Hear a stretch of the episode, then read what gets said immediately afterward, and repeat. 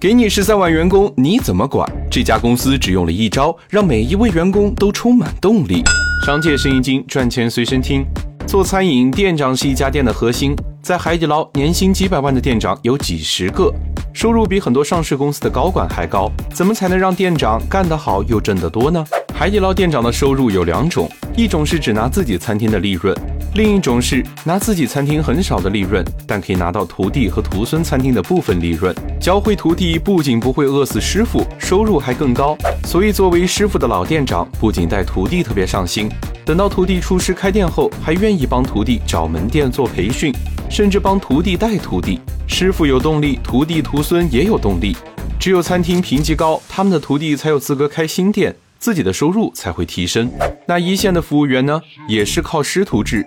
三个服务员承包十张桌子，采取计件工资。领头的服务员叫小客服，也就是师傅。剩下的分别是大徒弟和二徒弟。徒弟的收入由师傅来分配，就在师傅眼皮底下干活，所以表现必须要积极。如果徒弟干得好，也当上小客服，师傅每个月都有奖金。小客服干得好，就有机会当店长，参与整个门店的利润分配。海底捞有一千三百家店，十三万员工，但总部对门店的考核只有两项。